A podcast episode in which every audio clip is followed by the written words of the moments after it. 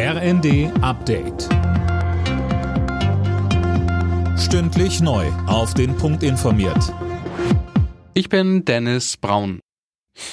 Wie wird es mit der Stromversorgung im Winter funktionieren? Darüber wird aktuell im politischen Berlin diskutiert. CDU-Chef Merz sieht einen Blackout auf Deutschland zukommen, wenn am Atomausstieg festgehalten wird.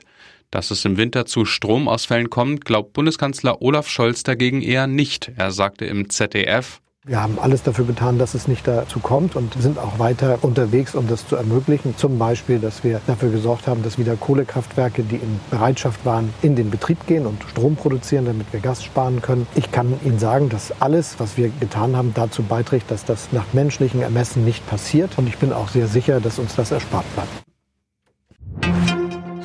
Einmalzahlungen für Rentner und Studierende, Steuererleichterung für die Mittelschicht und ein günstiger Preis für einen Basisverbrauch an Strom. Das sind die Eckpunkte des neuen Entlastungspakets.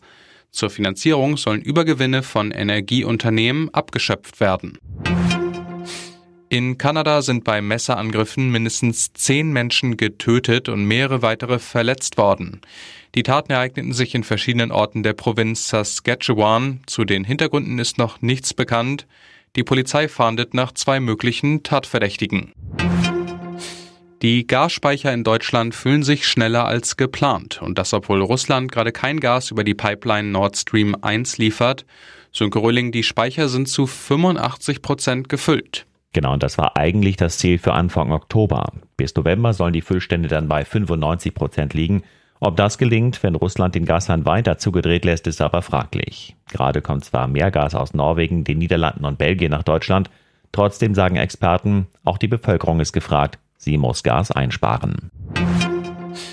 Hertha BSC kann in der Fußball-Bundesliga den Befreiungsschlag feiern. Beim ebenfalls kriselnden FC Augsburg konnten die Berliner mit 2 zu 0 gewinnen und so den ersten Sieg der Saison einfahren. Und Gladbach und Mainz trennten sich 0 zu 1. Alle Nachrichten auf rnd.de